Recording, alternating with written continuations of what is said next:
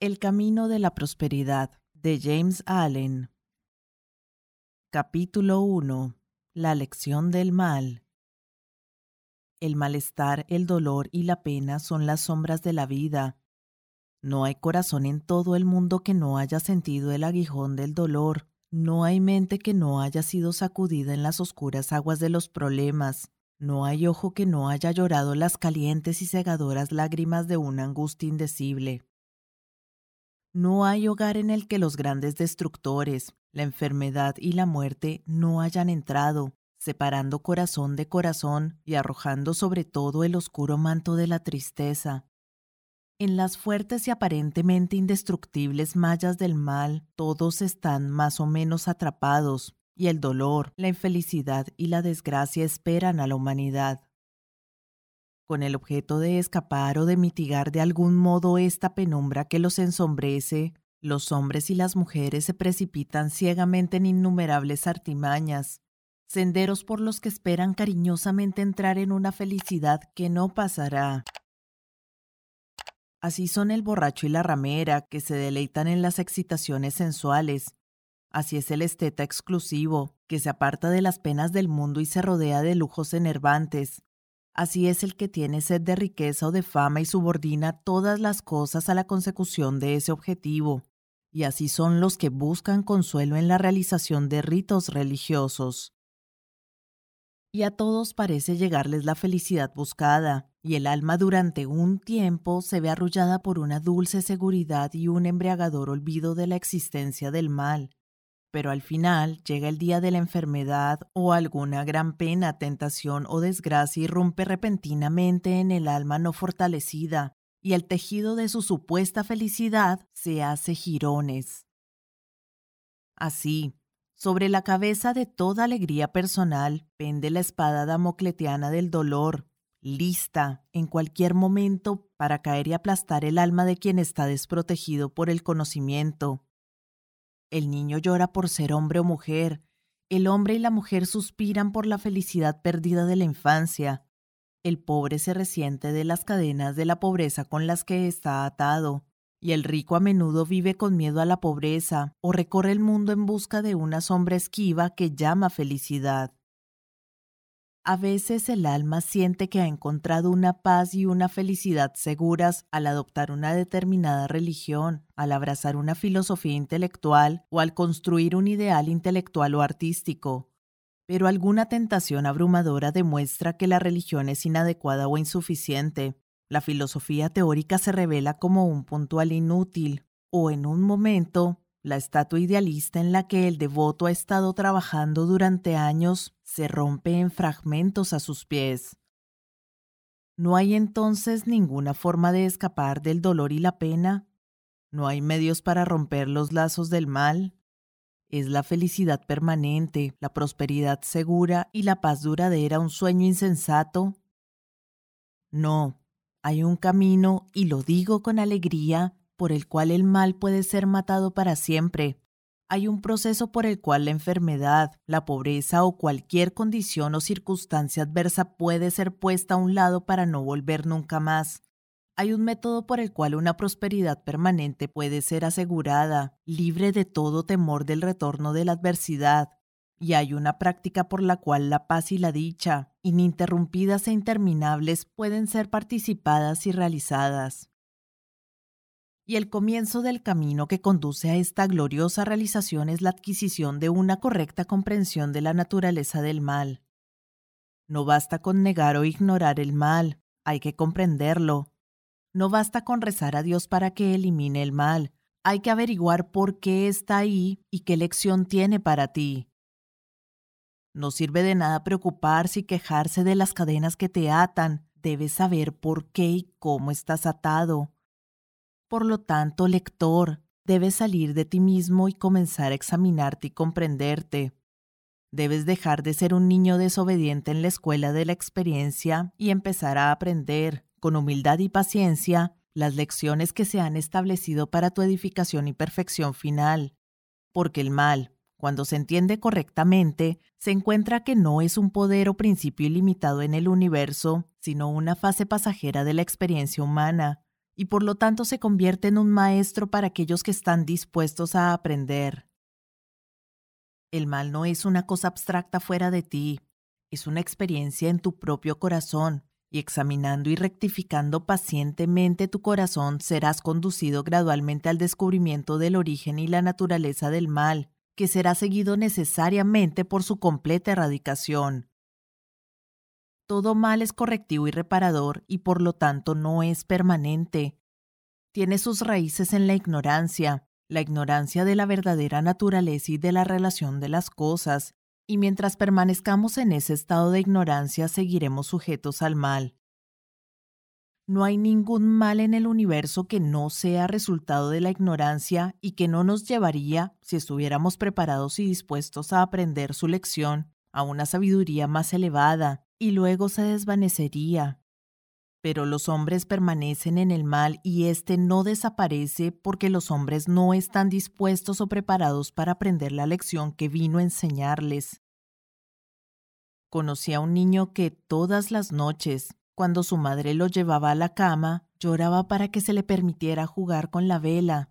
Y una noche, cuando la madre estaba desprevenida por un momento, el niño tomó la vela el resultado inevitable siguió y el niño nunca más quiso jugar con la vela. Por su único acto tonto aprendió, aprendió perfectamente la lección de la obediencia y entró en el conocimiento de que el fuego quema. Y este incidente es una ilustración completa de la naturaleza, el significado y el resultado final de todo pecado y mal. Así como el niño sufrió por su propia ignorancia de la verdadera naturaleza del fuego, así los niños mayores sufren por su ignorancia de la verdadera naturaleza de las cosas por las que lloran y se esfuerzan y que les perjudican cuando las consiguen. La única diferencia es que en estos últimos casos la ignorancia y el mal están más profundamente arraigados y oscuros. El mal siempre ha sido simbolizado por la oscuridad, el bien por la luz, y dentro del símbolo se contiene la interpretación perfecta, la realidad. Porque así como la luz siempre inunda el universo y la oscuridad es solo una mera mancha o sombra proyectada por un pequeño cuerpo que intercepta unos pocos rayos de luz ilimitada, así la luz del bien supremo es el poder positivo y vivificante que inunda el universo, y el mal la insignificante sombra proyectada por el yo que intercepta y cierra los rayos iluminadores que se esfuerzan por entrar.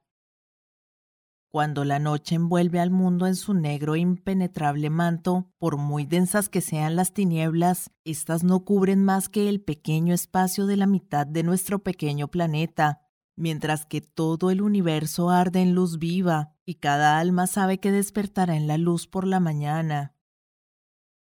Sabed, pues, que cuando la noche oscura de la pena, del dolor o de la desgracia se instala en vuestra alma y tropezáis con pasos cansados e inseguros, no hacéis más que interponer vuestros propios deseos personales entre vosotros y la luz ilimitada de la alegría y de la dicha, y que la sombra oscura que os cubre no la proyecta nadie ni nada más que vosotros mismos. Y así como la oscuridad exterior no es más que una sombra negativa, una realidad que no viene de ninguna parte, que no va a ninguna parte y que no tiene morada, la oscuridad interior es igualmente una sombra negativa que pasa sobre el alma en evolución y nacida de la luz. Pero me imagino que escucho a alguien decir, ¿por qué pasar por la oscuridad del mal en absoluto? Porque por ignorancia has elegido hacerlo, y porque, al hacerlo, puedes comprender tanto el bien como el mal y puedes apreciar más la luz por haber pasado por la oscuridad.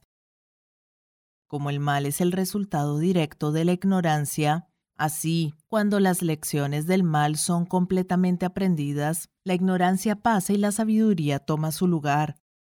Pero como un niño desobediente se niega a aprender sus lecciones en la escuela, así es posible negarse a aprender las lecciones de la experiencia, y así permanecer en la oscuridad continua y sufrir castigos continuamente recurrentes en forma de enfermedad, decepción y tristeza.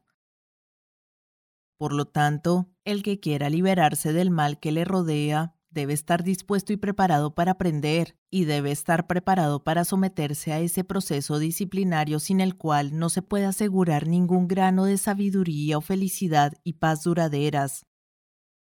Un hombre puede encerrarse en una habitación oscura y negar que la luz existe, pero está en todas partes fuera, y la oscuridad solo existe en su propia pequeña habitación. Así, tú puedes cerrar la luz de la verdad o puedes empezar a derribar los muros de prejuicios, de búsqueda de sí mismo y de error que has construido a tu alrededor y así dejar entrar la gloriosa y omnipresente luz. Mediante un serio autoexamen, esfuérzate por comprender y no solo sostener como teoría que el mal es una fase pasajera, una sombra creada por ti mismo, que todos tus dolores, penas y desgracias han llegado a ti por un proceso de ley sin desviaciones y absolutamente perfecto. Han llegado a ti porque los mereces y los requieres, y que al soportarlos primero y luego comprenderlos puedes hacerte más fuerte, más sabio, más noble. Cuando hayas entrado plenamente en esta comprensión, estarás en condiciones de moldear tus propias circunstancias, de transmutar todo el mal en bien y de tejer con mano maestra el tejido de tu destino. ¿Qué hay en la noche, oh vigilante? la aurora que brilla en las alturas de la montaña, el dorado heraldo de la luz de las luces. Sus hermosos pies se posan en las cimas de las colinas. Viene todavía a ahuyentar la oscuridad y con ella a todos los demonios de la noche. Impactan aún sus rayos sobre tu vista. Oyes su voz, el sonido de la perdición del error. Llega la mañana, amante de la luz Incluso ahora él dora con oro la cima de la montaña. Veo tenuemente el camino por el que, incluso ahora, sus brillantes pies se dirigen hacia la noche. Las tinieblas pasarán, y todas las cosas que aman las tinieblas y odian la luz desaparecerán para siempre con la noche. Alégrate, pues así canta el veloz heraldo. Capítulo 2. El mundo es un reflejo de los estados mentales. Lo que tú eres, así es tu mundo. Todo en el universo se resuelve en tu propia experiencia interior. Poco importa lo que hay fuera, porque todo es un reflejo de tu propio estado de conciencia. Importa todo lo que eres dentro, porque todo lo que está afuera se reflejará y coloreará en consecuencia. Todo lo que conoces positivamente está contenido en tu propia experiencia. Todo lo que conocerás debe pasar por la puerta de la experiencia y así convertirse en parte de ti mismo. Tus propios pensamientos, deseos y aspiraciones conforman tu mundo, y para ti, todo lo que hay en el universo de belleza, alegría y felicidad, o de fealdad, tristeza y dolor, está contenido en ti mismo. Por tus propios pensamientos haces o estropeas tu vida, tu mundo, tu universo. Según construyas en tu interior por el poder del pensamiento, así se moldeará tu vida exterior y las circunstancias en consecuencia. Lo que se aloja en las cámaras más íntimas del corazón, tarde o temprano, por la inevitable ley de la reacción, se plasmará en la vida exterior. El alma impura, sórdida y egoísta gravita con precisión infalible hacia la desgracia y la catástrofe. El alma pura, desinteresada y noble gravita con igual precisión hacia la felicidad y la prosperidad. Cada alma trae a los suyos y nada puede venir a ella que no le pertenezca. Darse cuenta de esto es reconocer la universalidad de la ley divina. Los incidentes de cada vida humana que tanto hacen como estropean son atraídos por la calidad y el poder de su propia vida de pensamiento interior. Cada alma es una compleja combinación de experiencias y pensamientos reunidos, y el cuerpo no es más que un vehículo improvisado para su manifestación. Por lo tanto, lo que son tus pensamientos, ese es tu verdadero ser, y el mundo que te rodea, tanto animado como inanimado, lleva el aspecto con el que tus pensamientos lo revisten. Todo lo que somos es el resultado de lo que hemos pensado. Está fundado en nuestros pensamientos, está hecho de nuestros pensamientos. Así dijo Buda, y por lo tanto se deduce que si un hombre es feliz es porque habita en pensamientos felices. Si es miserable es porque habita en pensamientos abatidos y debilitantes. Sea uno temeroso o intrépido, necio o sabio, atribulado o sereno, dentro de esa alma está la causa de su propio estado o estados y nunca fuera de ella. Y ahora me parece oír un coro de voces que exclaman, ¿pero realmente quieres decir que las circunstancias externas no afectan nuestra mente? No digo eso, sino que digo esto y sé que es una verdad infalible, que las circunstancias solo pueden afectarte en la medida en que tú se lo permitas. Os dejáis llevar por las circunstancias porque no tenéis una comprensión correcta de la naturaleza, el uso y el poder del pensamiento. Crees, y de esta pequeña palabra, creencia, dependen todas nuestras penas y alegrías. Crees que las cosas externas tienen el poder de hacer o estropear tu vida. Al hacerlo, te sometes a esas cosas externas, confiesas que eres su esclavo y ellas tu amo incondicional. Al hacerlo las invistes con un poder que no poseen por sí mismas y sucumbes en realidad no a las meras circunstancias, sino a la tristeza o la alegría, el miedo o la esperanza, la fuerza o la debilidad que tu esfera de pensamiento ha arrojado alrededor de ellas. Conocí a dos hombres que, a una edad temprana, perdieron los ahorros duramente ganados durante años. Uno de ellos se sintió profundamente turbado y se dejó llevar por la desazón, la preocupación y el abatimiento. El otro, al leer en el periódico de la mañana que el banco en el que tenía depositado su dinero había quebrado sin remedio y que lo había perdido todo, comentó tranquila y firmemente Bueno, se ha perdido todo, y los problemas y las preocupaciones no lo devolverán, pero el trabajo duro sí se puso a trabajar con renovado vigor y rápidamente llegó a ser un próspero, mientras que el hombre anterior, continuando con el luto por la pérdida de su dinero y refunfuñando por su mala suerte, seguía siendo el deporte y la herramienta de las circunstancias adversas, en realidad de sus propios pensamientos débiles y serviles. La pérdida de dinero era una maldición para uno porque revestía el acontecimiento con pensamientos oscuros y lúgubres, y era una bendición para el otro porque lanzaba a su alrededor pensamientos de fuerza, de esperanza y de esfuerzo renovado. Si las circunstancias tuvieran el poder de bendecir o dañar, bendecirían y dañarían a todos los hombres por igual, pero el hecho de que las mismas circunstancias sean igualmente buenas y malas para diferentes almas demuestra que el bien o el mal no están en la circunstancia, sino solo en la mente de quien las encuentra. Cuando empieces a darte cuenta de esto, comenzarás a controlar tus pensamientos, a regular y disciplinar tu mente y a reconstruir el templo interior de tu alma, eliminando todo lo inútil y superfluo e incorporando a tu ser solo pensamientos de alegría y serenidad, de fuerza y vida, de compasión y amor, de belleza e inmortalidad. Y a medida que hagas esto te volverás alegre y sereno, fuerte y sano, compasivo y amoroso y hermoso con la belleza de la inmortalidad, y así como vestimos los acontecimientos con el paño de nuestros propios pensamientos, así también vestimos los objetos del mundo visible que nos rodea, y donde uno ve armonía y belleza, otro ve fealdad repugnante. Un entusiasta naturalista estaba un día vagando por los caminos del campo en busca de su afición, y durante sus paseos se encontró con un charco de agua salobre cerca de un corral.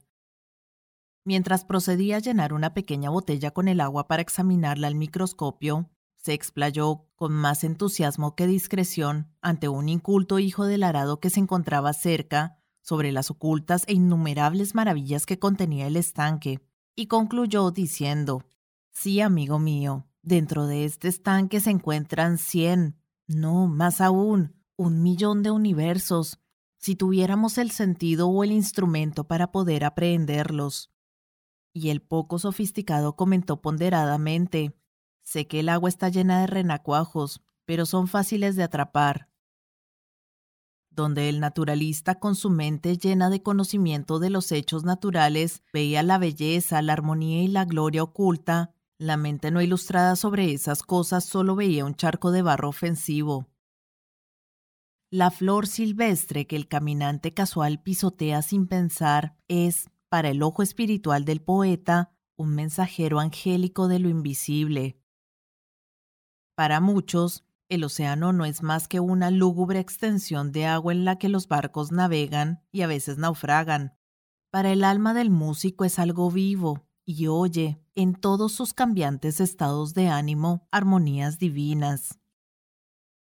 Donde la mente ordinaria ve el desastre y la confusión, la mente del filósofo ve la más perfecta secuencia de causa y efecto. Y donde el materialista no ve más que la muerte interminable, el místico ve la vida palpitante y eterna.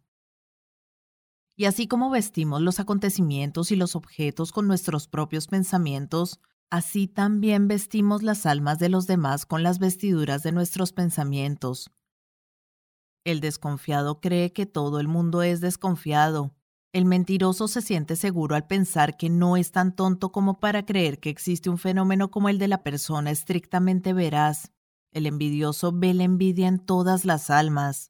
El avaro piensa que todo el mundo está ansioso por conseguir su dinero. El que ha subordinado la conciencia en la fabricación de su riqueza duerme con un revólver bajo la almohada, envuelto en la ilusión de que el mundo está lleno de gente sin conciencia que está ansiosa por robarle. Y el sensualista abandonado mira al santo como un hipócrita. En cambio, los que habitan en pensamientos amorosos ven en todo aquello que suscita su amor y su simpatía. Los confiados y honestos no se ven turbados por las sospechas. Los bondadosos y caritativos que se alegran de la buena fortuna de los demás apenas saben lo que significa la envidia. Y el que ha realizado lo divino en su interior lo reconoce en todos los seres, incluso en las bestias y los hombres y mujeres se confirman en su perspectiva mental por el hecho de que, por la ley de causa y efecto, atraen hacia sí lo que envían y así entran en contacto con personas similares a ellos.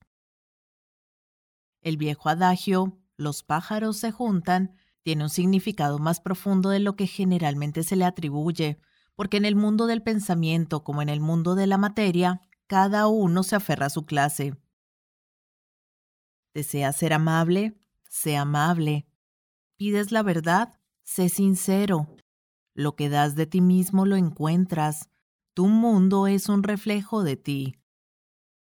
Si eres uno de los que rezan y esperan un mundo más feliz más allá de la tumba, he aquí un mensaje de alegría para ti. Puedes entrar y realizar ese mundo feliz ahora. Llena todo el universo y está dentro de ti, esperando que lo encuentres, lo reconozcas y lo poseas dijo uno que conocía las leyes internas del ser. Cuando los hombres digan lo de aquí o lo de allá, no vayas tras de ellos. El reino de Dios está dentro de ti.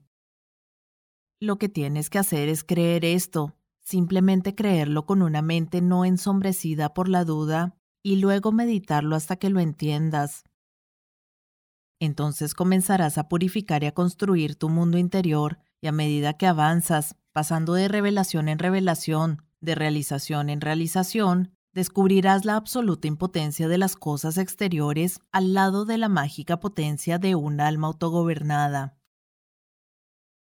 Si quieres enderezar el mundo y desterrar todos sus males y sus aflicciones, haz que sus lugares salvajes florezcan y que sus sombríos desiertos florezcan como la rosa. Entonces, enderezate a ti mismo. Si quieres hacer que el mundo, de su largo y solitario cautiverio en el pecado, restaura todos los corazones rotos, mata el dolor y deja que entre el dulce consuelo, vuélvete a ti mismo. Si quieres curar al mundo de su larga enfermedad, acaba con su pena y su dolor, trae la alegría que todo lo cura y devuelve el descanso a los afligidos. Entonces cúrate a ti mismo. Si quieres despertar al mundo de su sueño de muerte y lucha oscura, tráelo al amor y a la paz y la luz y el brillo de la vida inmortal. Despierta tú mismo. Capítulo 3. La salida de las condiciones no deseadas. Habiendo visto y comprendido que el mal no es más que una sombra pasajera lanzada por el yo interceptor a través de la forma trascendente del bien eterno, y que el mundo es un espejo en el que cada uno ve un reflejo de sí mismo, ascendemos ahora por pasos firmes y fáciles a ese plano de percepción en el que se ve y se realiza la visión de la ley. Con esta realización viene el conocimiento de que todo está incluido en una incesante interacción de causa y efecto y que nada puede estar separado de la ley. Desde el pensamiento, la palabra o el acto más trivial del hombre hasta las agrupaciones de los cuerpos celestes, la ley reina de forma suprema. Ninguna condición arbitraria puede, ni siquiera por un momento, existir, porque tal condición sería una negación y una aniquilación de la ley. Cada condición de la vida está, por lo tanto, ligada en una secuencia ordenada y armoniosa, y el secreto y la causa de cada condición está contenida en sí misma. La ley, todo lo que un hombre siembra, eso también cosechará, está inscrita en letras flameantes en el portal de la eternidad, y nadie puede negarla, nadie puede engañarla, nadie puede escapar de ella.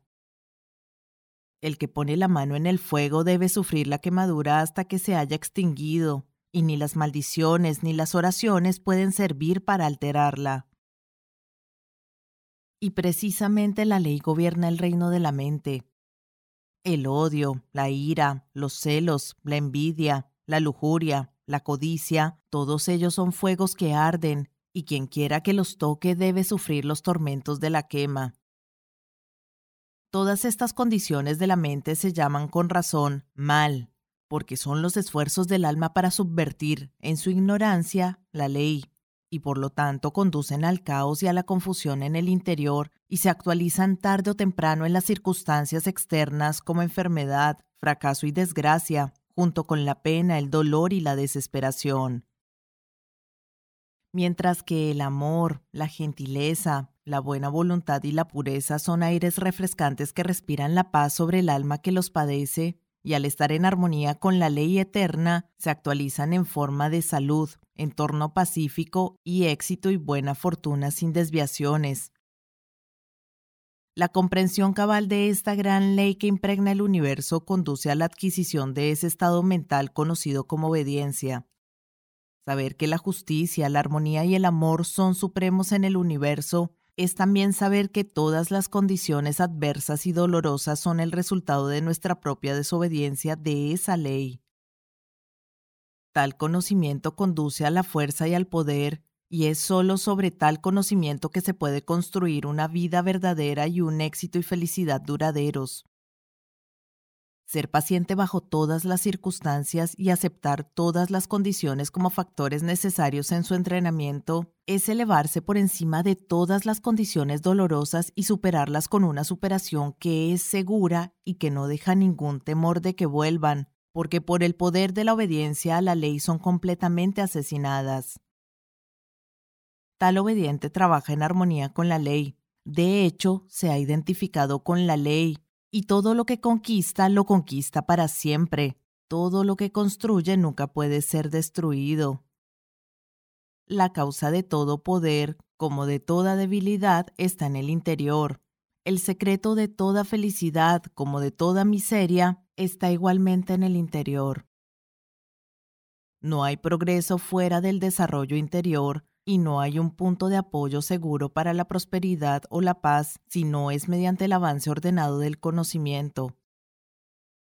Decís que estáis encadenados por las circunstancias, clamáis por mejores oportunidades, por un ámbito más amplio, por mejores condiciones físicas, y quizás maldecís interiormente el destino que os ata de pies y manos. Es para ti que escribo, es para ti que hablo, Escucha y deja que mis palabras se graben en tu corazón, porque lo que te digo es verdad. Puedes mejorar tu vida exterior si te propones firmemente mejorar tu vida interior. Sé que este camino parece estéril al principio. La verdad siempre lo es. Solo el error y el engaño son al principio atrayentes y fascinantes. Pero si te comprometes a recorrerlo, si disciplinas con perseverancia tu mente, erradicando tus debilidades y permitiendo que tus fuerzas del alma y tus poderes espirituales se desplieguen, te sorprenderán los cambios mágicos que se producirán en tu vida exterior.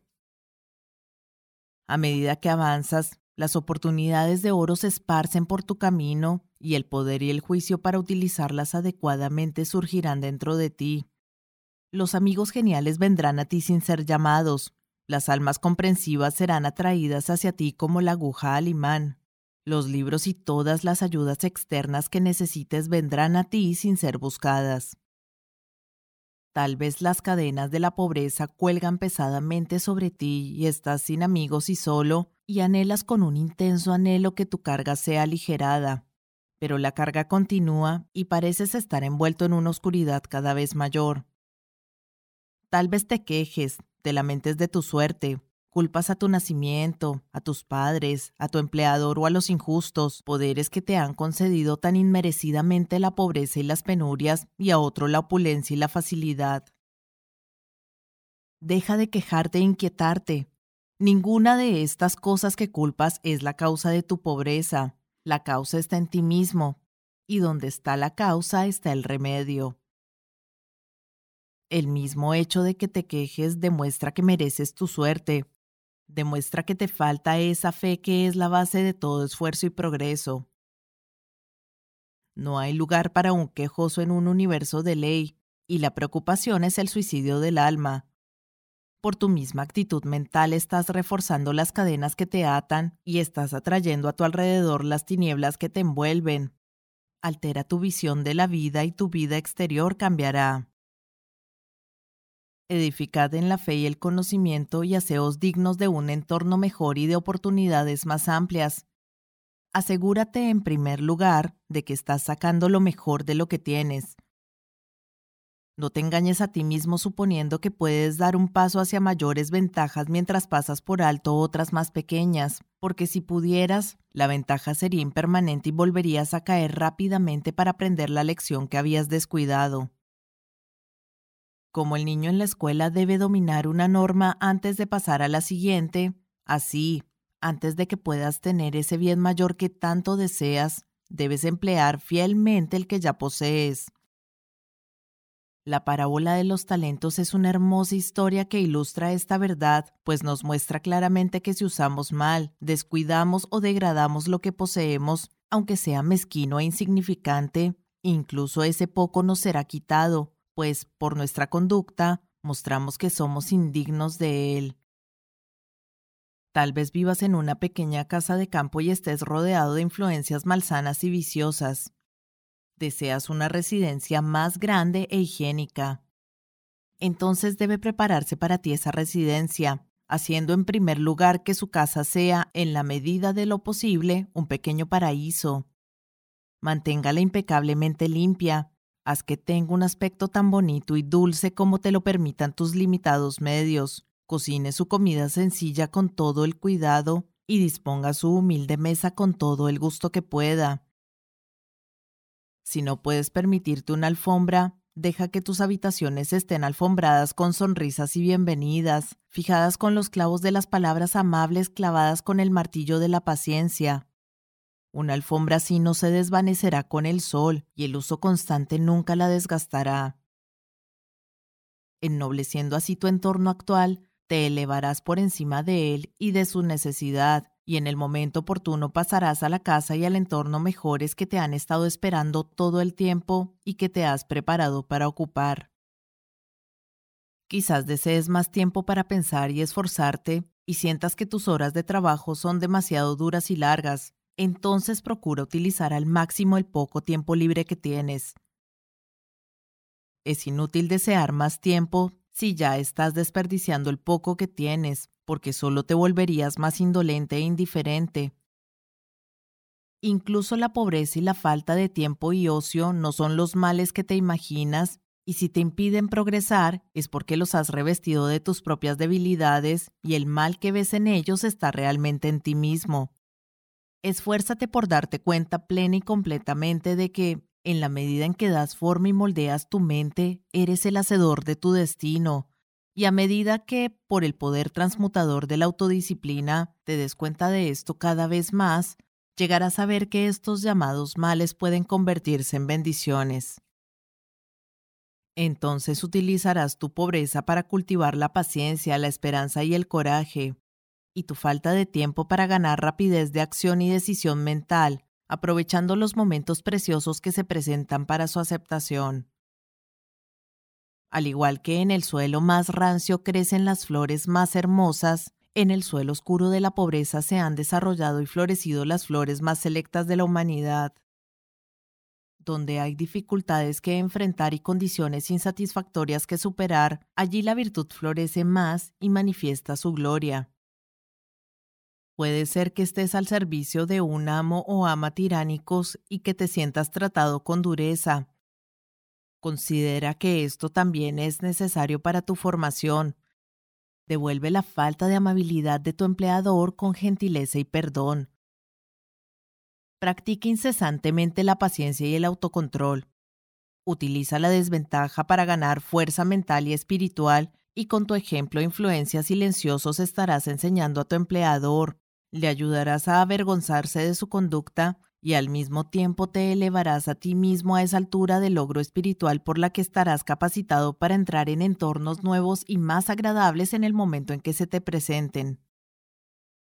No os quejéis de que sois un esclavo, sino elevaros, mediante una conducta noble, por encima del plano de la esclavitud. Antes de quejarte de que eres esclavo de otro, asegúrate de no ser esclavo de ti mismo.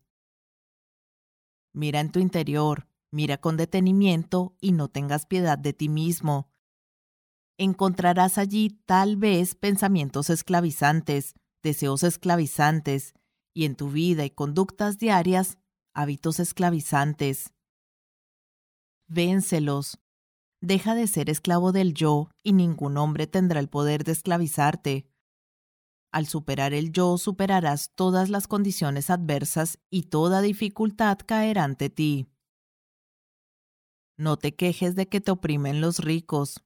¿Estás seguro de que si obtuvieras riquezas, no serías tú mismo el opresor? Recuerda que existe la ley eterna que es absolutamente justa y quien oprime hoy debe ser oprimido mañana, y de esto no hay forma de escapar. Y quizás tú, ayer, en alguna existencia anterior, eras rico y opresor, y que ahora no haces más que pagar la deuda que tienes con la gran ley. Practica, pues, la fortaleza y la fe. Piensa constantemente en la justicia eterna, en el bien eterno. Esfuérzate por elevarte por encima de lo personal y transitorio hacia lo impersonal y permanente.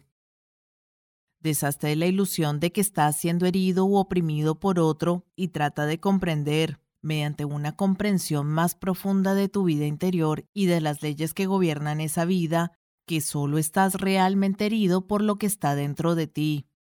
No hay práctica más degradante y destructora del alma que la autocompasión.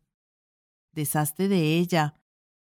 Mientras ese cancro se alimente de tu corazón, nunca podrás esperar crecer hacia una vida más plena.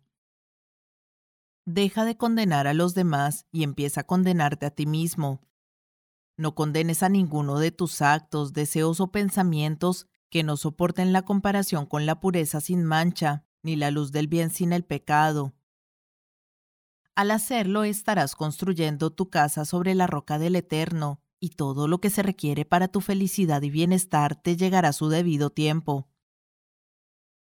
No hay manera de elevarse permanentemente por encima de la pobreza o de cualquier condición indeseable excepto erradicando esas condiciones egoístas y negativas en el interior, de las cuales éstas son el reflejo y en virtud de las cuales continúan. El camino hacia la verdadera riqueza consiste en enriquecer el alma mediante la adquisición de la virtud.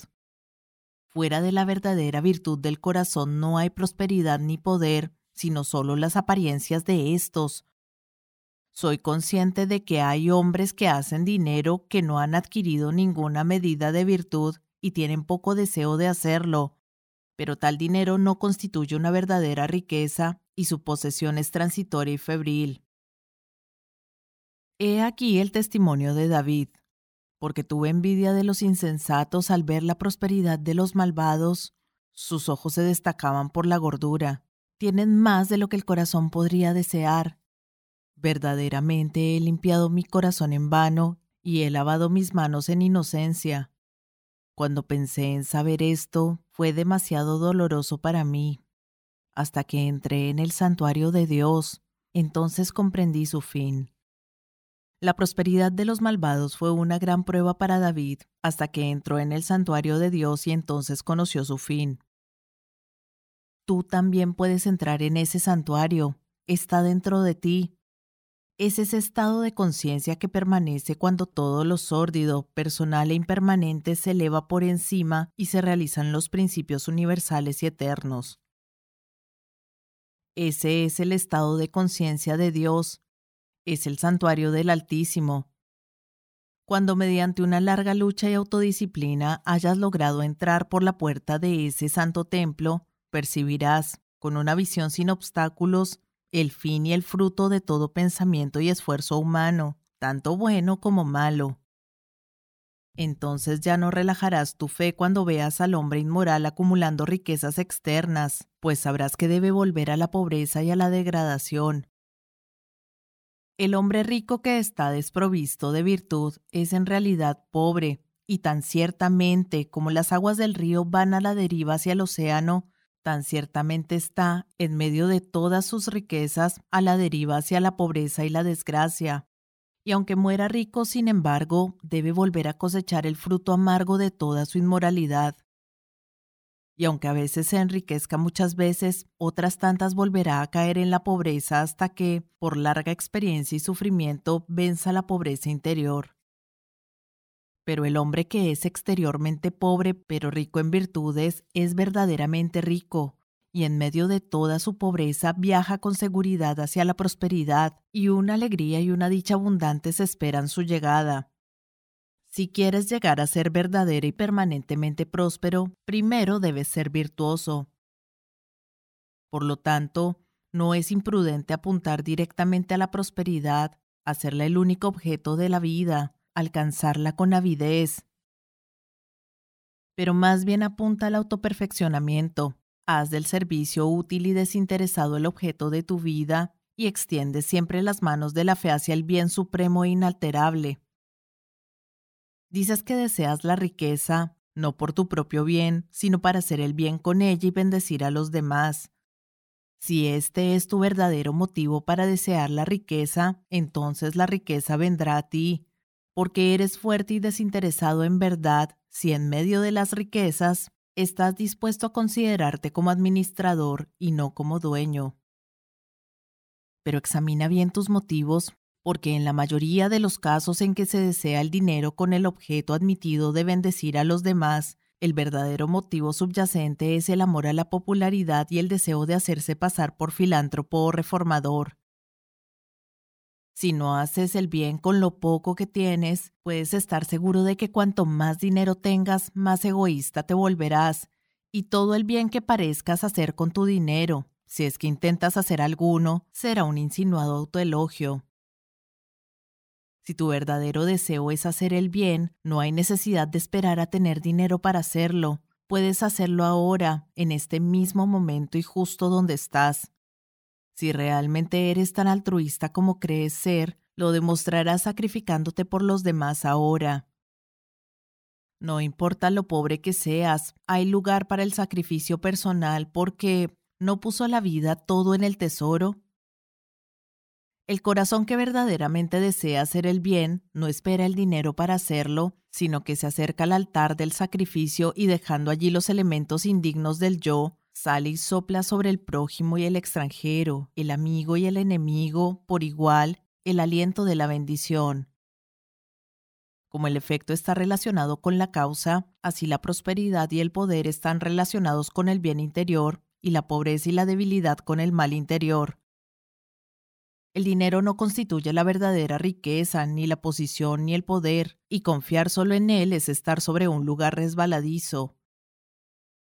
Tu verdadera riqueza es tu reserva de virtud y tu verdadero poder los usos que le des. Rectifica tu corazón y rectificarás tu vida. La lujuria, el odio, la ira, la vanidad, el orgullo, la codicia, la autocomplacencia, la búsqueda de sí mismo, la obstinación, todo esto es pobreza y debilidad. mientras que el amor, la pureza, la dulzura, la mansedumbre, la compasión, la generosidad, el olvido de sí mismo y la renuncia a sí mismo, todo esto es riqueza y poder. A medida que se superan los elementos de la pobreza y la debilidad, surge desde el interior un poder irresistible y omnipotente, y aquel que logra establecerse en la virtud más elevada pone el mundo entero a sus pies.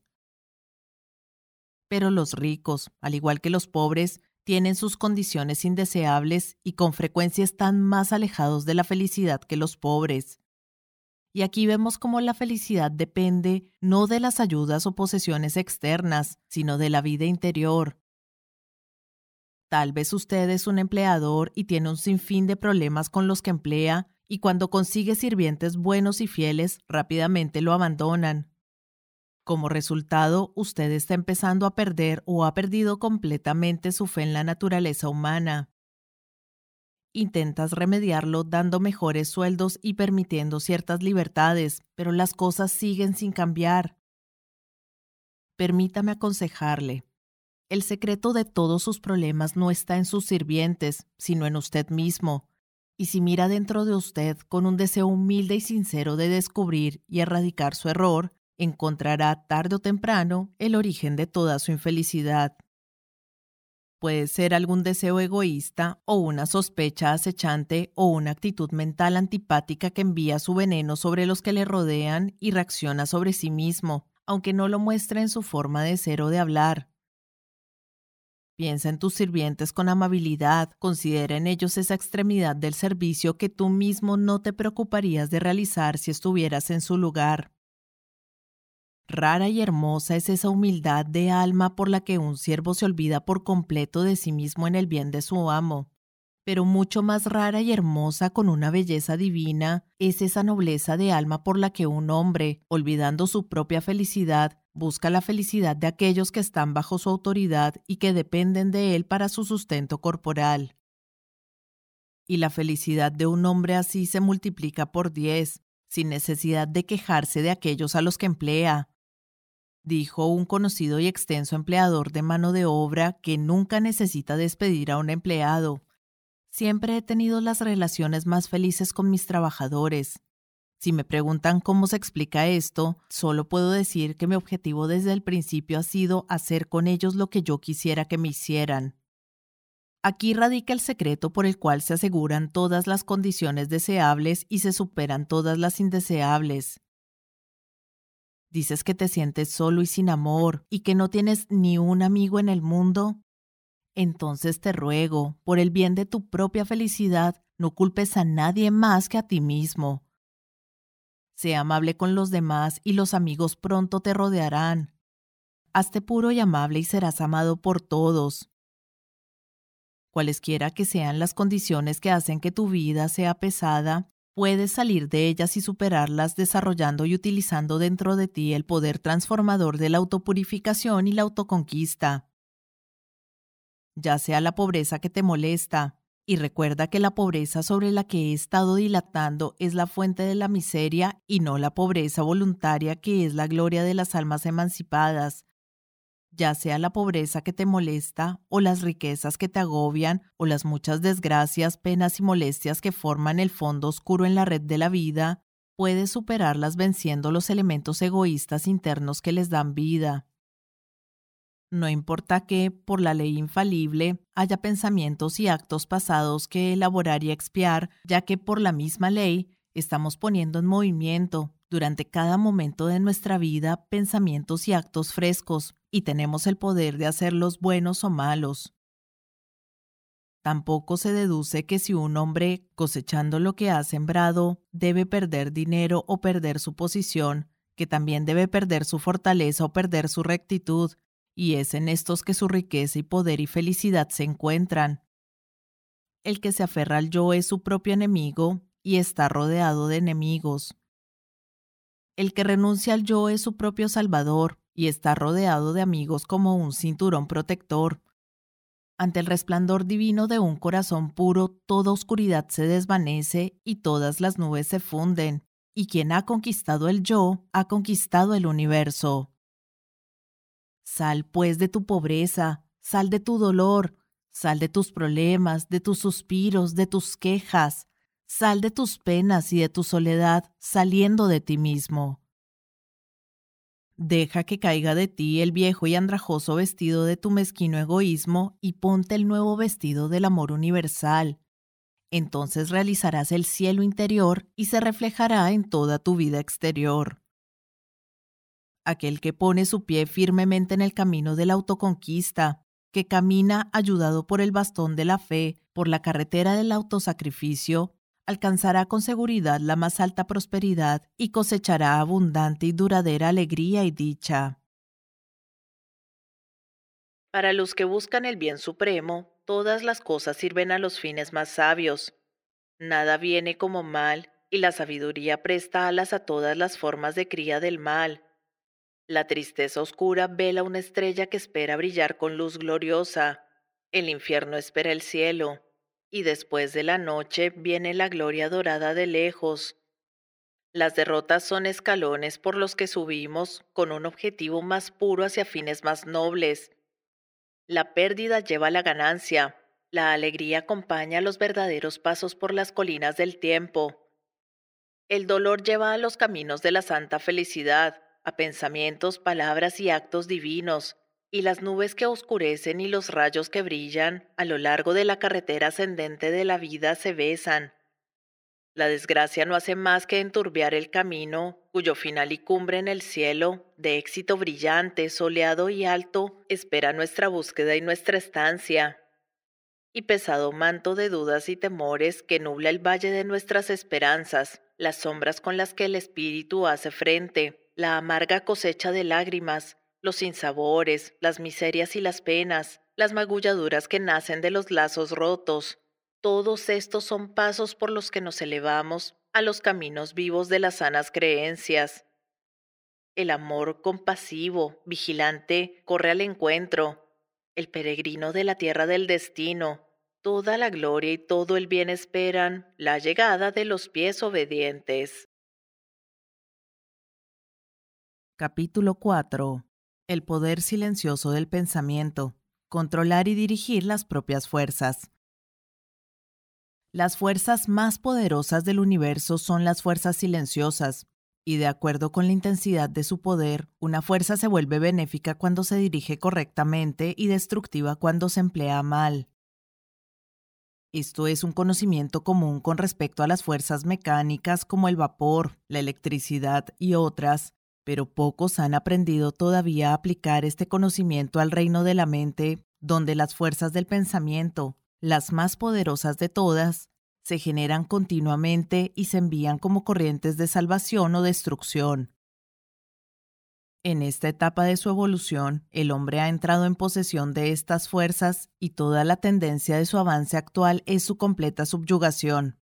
Toda la sabiduría posible para el hombre en esta tierra material se encuentra solo en el completo dominio de sí mismo, y el mandamiento, amad a vuestros enemigos, se resuelve en una exhortación a entrar aquí y ahora en la posesión de esa sublime sabiduría, apoderándose, dominando y transmutando esas fuerzas mentales a las que el hombre está ahora servilmente sujeto y por las cuales es llevado impotentemente, como una paja en la corriente, sobre las corrientes del egoísmo, los profetas hebreos, con su perfecto conocimiento de la ley suprema, siempre relacionaban los acontecimientos exteriores con el pensamiento interior y asociaban el desastre o el éxito nacional con los pensamientos y deseos que dominaban la nación en ese momento.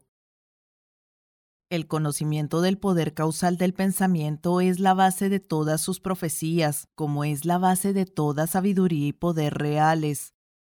Los acontecimientos nacionales no son más que el funcionamiento de las fuerzas psíquicas de la nación. Las guerras, las pestes y las hambrunas son el encuentro y el choque de las fuerzas mentales mal dirigidas, los puntos culminantes en los que la destrucción interviene como agente de la ley. Es una tontería atribuir la guerra a la influencia de un hombre o a un grupo de hombres.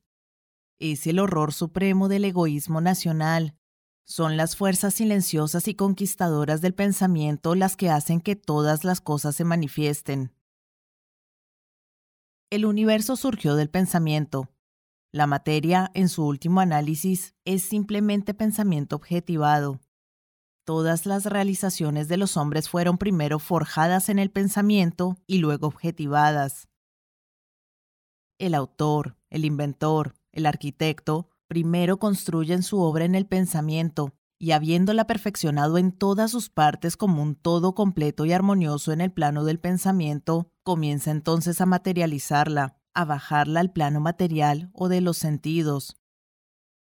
Cuando las fuerzas del pensamiento se dirigen en armonía con la ley dominante, son edificantes y conservadoras, pero cuando se subvierten se vuelven desintegradoras y autodestructivas. Ajustar todos tus pensamientos a una fe perfecta e inquebrantable en la omnipotencia y supremacía del bien es cooperar con ese bien y realizar dentro de ti la solución y destrucción de todo mal. Creed y viviréis. Y aquí tenemos el verdadero significado de la salvación, la salvación de las tinieblas y la negación del mal al entrar y realizar la luz viva del bien eterno. Donde hay miedo, preocupación, ansiedad, duda, problemas, disgustos o decepción, hay ignorancia y falta de fe. Todas estas condiciones mentales son el resultado directo del egoísmo y se basan en una creencia inherente en el poder y la supremacía del mal, por lo tanto constituyen un ateísmo práctico. Y vivir en estas condiciones mentales negativas y destructoras del alma y someterse a ellas es el único ateísmo real. Es la salvación de tales condiciones lo que la raza necesita y que ningún hombre se jacte de la salvación mientras sea su esclavo indefenso y obediente. Temer o preocuparse es tan pecaminoso como maldecir, pues, ¿cómo puede uno temer o preocuparse si cree intrínsecamente en la justicia eterna, en el bien omnipotente, en el amor sin límites? Temer, preocuparse, dudar es negar, es descreer. De tales estados mentales proceden toda la debilidad y el fracaso, pues representan la anulación y la desintegración de las fuerzas mentales positivas que, de otro modo, se apresurarían hacia su objeto con poder y producirían sus propios resultados benéficos. Superar estas condiciones negativas es entrar en una vida de poder, es dejar de ser un esclavo y convertirse en un maestro, y solo hay una manera de superarlas, y es mediante el crecimiento constante y persistente del conocimiento interno. Negar mentalmente el mal no es suficiente es necesario mediante la práctica diaria elevarse sobre él y comprenderlo. Afirmar mentalmente el bien es inadecuado, es necesario mediante un esfuerzo inquebrantable entrar en él y comprenderlo. La práctica inteligente del autocontrol conduce rápidamente al conocimiento de las fuerzas interiores del pensamiento y más tarde a la adquisición de ese poder por el que se emplean y dirigen correctamente en la medida en que te domines a ti mismo, en que controles tus fuerzas mentales en lugar de ser controlado por ellas, en esa misma medida dominarás los asuntos y las circunstancias externas. Muéstrame un hombre bajo cuyo toque todo se desmorona y que no puede retener el éxito incluso cuando se pone en sus manos, y te mostraré un hombre que mora continuamente en esas condiciones mentales que son la negación misma del poder.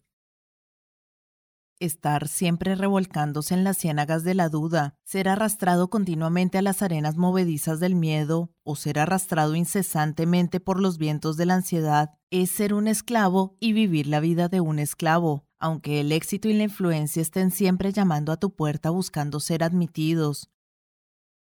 Un hombre así, sin fe y sin autogobierno, es incapaz de gobernar correctamente sus asuntos, es un esclavo de las circunstancias. En realidad, es un esclavo de sí mismo. La aflicción enseña a estos hombres y al final pasan de la debilidad a la fortaleza por la tensión de la amarga experiencia. La fe y el propósito constituyen la fuerza motriz de la vida. No hay nada que una fe fuerte y un propósito inquebrantable no puedan lograr. Mediante el ejercicio diario de la fe silenciosa se reúnen las fuerzas del pensamiento, y mediante el fortalecimiento diario del propósito silencioso, esas fuerzas se dirigen hacia el objeto de la realización.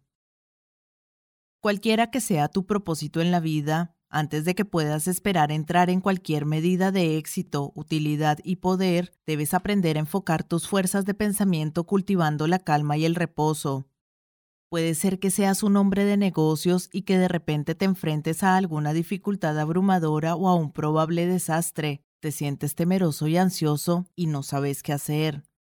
Persistir en tal estado de ánimo sería fatal porque cuando la ansiedad interviene, el juicio correcto desaparece Ahora bien, si aprovechas una o dos horas tranquilas por la mañana temprano o por la noche y te vas a algún lugar solitario o a alguna habitación de tu casa donde sepas que estarás absolutamente libre de intrusiones y habiéndote sentado en una actitud relajada, diriges tu mente por fuerza lejos del objeto de la ansiedad, pensando en algo de tu vida que sea agradable y dichoso, una fuerza tranquila y reposada se apoderará gradualmente de tu mente, y tu ansiedad desaparecerá.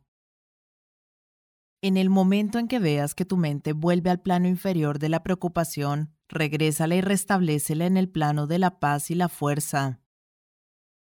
Cuando esto se haya logrado por completo, podrás concentrar toda tu mente en la solución de tu dificultad y lo que era intrincado e insuperable para ti en tu hora de ansiedad se hará claro y fácil, y verás, con esa visión clara y el juicio perfecto que solo pertenecen a una mente tranquila y sin problemas, el curso correcto a seguir y el fin apropiado a lograr.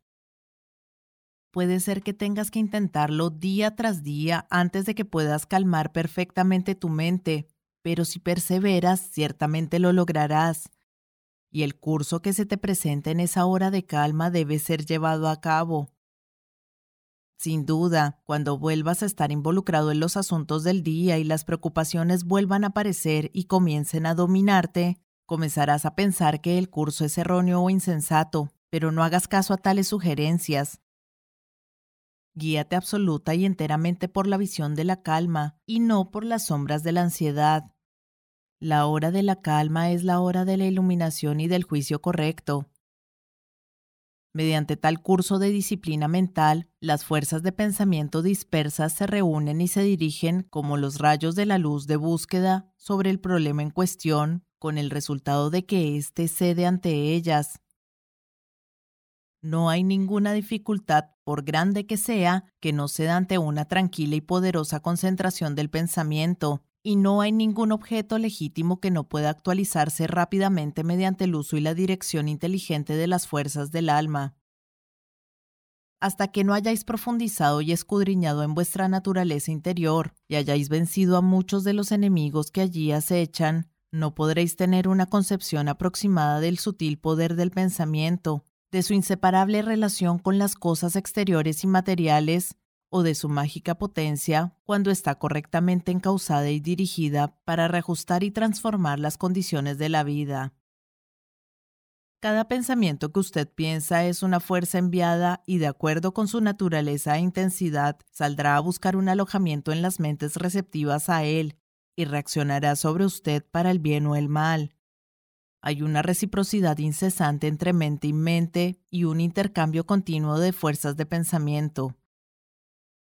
Los pensamientos egoístas y perturbadores son otras tantas fuerzas malignas y destructivas, mensajeros del mal, enviados para estimular y aumentar el mal en otras mentes, que a su vez los devuelven a ti con mayor poder. Mientras que los pensamientos tranquilos, puros y desinteresados son otros tantos mensajeros angélicos enviados al mundo con salud, curación y bendición en sus alas, contrarrestando las fuerzas malignas, vertiendo el aceite de la alegría sobre las aguas turbulentas de la ansiedad y de la tristeza, y devolviendo a los corazones rotos su herencia de inmortalidad. Piensa en los buenos pensamientos y rápidamente se actualizarán en tu vida exterior en forma de buenas condiciones. Controla tus fuerzas anímicas y podrás moldear tu vida exterior como quieras. La diferencia entre un salvador y un pecador es que uno tiene el perfecto control de todas las fuerzas dentro de él, el otro está dominado y controlado por ellas. No hay absolutamente ningún otro camino hacia el verdadero poder y la paz duradera, sino mediante el autocontrol, el autogobierno y la autopurificación. Estar a merced de tu disposición es ser impotente, infeliz y de poca utilidad real en el mundo. La conquista de tus pequeños gustos y disgustos, de tus amores y odios caprichosos, de tus arrebatos de ira, de tus sospechas, de tus celos y de todos los estados de ánimo cambiantes a los que estás más o menos indefenso, esta es la tarea que tienes ante ti si quieres tejer en la red de la vida los hilos de oro de la felicidad y la prosperidad. En la medida en que estés esclavizado por los estados de ánimo cambiantes en tu interior, necesitarás depender de otros y de ayudas externas mientras caminas por la vida. Si quieres caminar con firmeza y seguridad y quieres alcanzar cualquier logro, debes aprender a elevarte por encima y controlar todas esas vibraciones perturbadoras y retardadoras. Debes practicar diariamente el hábito de poner tu mente en reposo, entrar en el silencio, como se le llama comúnmente, este es un método para reemplazar un pensamiento problemático por uno de paz, un pensamiento de debilidad por uno de fuerza. Hasta que no se logre hacer esto, no se puede esperar dirigir las fuerzas mentales hacia los problemas y actividades de la vida con una medida apreciable de éxito. Es un proceso de desviación de las fuerzas dispersas hacia un canal poderoso. Así como un pantano inútil puede convertirse en un campo de maíz dorado o en un jardín fructífero, drenando y dirigiendo las corrientes dispersas y dañinas hacia un canal bien cortado, así quien adquiere la calma y somete y dirige las corrientes de pensamiento dentro de sí mismo, salva su alma y fructifica su corazón y su vida. A medida que consigas dominar tus impulsos y tus pensamientos, empezarás a sentir, creciendo en tu interior, un nuevo y silencioso poder. Un sentimiento asentado de compostura y fuerza permanecerá contigo. Tus poderes latentes comenzarán a desplegarse y mientras que antes tus esfuerzos eran débiles e ineficaces, ahora podrás trabajar con esa tranquila confianza que ordena el éxito y junto con este nuevo poder y confianza se despertará en ti esa iluminación interior conocida como intuición, y ya no caminarás en la oscuridad y la especulación, sino en la luz y la certeza. Con el desarrollo de esta visión del alma, el juicio y la penetración mental aumentarán incalculablemente, y se desarrollará dentro de ti esa visión profética con la ayuda de la cual serás capaz de percibir los acontecimientos venideros, y predecir con notable precisión el resultado de tus esfuerzos. Y en la medida en que usted cambie desde el interior, cambiará su perspectiva de la vida, y a medida que cambie su actitud mental hacia los demás, ellos cambiarán su actitud y conducta hacia usted. A medida que te eleves por encima de las fuerzas mentales inferiores, debilitantes y destructivas, entrarás en contacto con las corrientes positivas, fortalecedoras y edificantes generadas por las mentes fuertes, puras y nobles. Tu felicidad se intensificará inconmensurablemente y comenzarás a realizar la alegría, la fuerza y el poder que nacen solo del autodominio y esta alegría, fuerza y poder irradiarán continuamente de vosotros y sin ningún esfuerzo por vuestra parte. Es más, aunque seáis totalmente inconscientes de ello, la gente fuerte será atraída hacia vosotros, la influencia se pondrá en vuestras manos, y de acuerdo con vuestro mundo mental alterado, los acontecimientos exteriores se moldearán por sí mismos. Los enemigos de un hombre son los de su propia casa, y el que quiera ser útil, fuerte y feliz debe dejar de ser un receptáculo pasivo para las corrientes negativas, mendaces e impuras del pensamiento, y como un sabio jefe de familia ordena a sus sirvientes e invita a sus huéspedes, así debe aprender a ordenar sus deseos y a decir con autoridad qué pensamientos admitirá en la mansión de su alma. Incluso un éxito muy parcial en el dominio de sí mismo aumenta enormemente su poder, y quien logra perfeccionar este logro divino entra en posesión de una sabiduría inimaginable y de una fuerza y paz interiores y se da cuenta de que todas las fuerzas del universo ayudan y protegen los pasos de quien es dueño de su alma. ¿Quieres escalar el cielo más alto? Atravesarías el más bajo de los infiernos. Vive en sueños de constante belleza o en los pensamientos más bajos pues tus pensamientos son el cielo por encima de ti y tus pensamientos son el infierno abajo.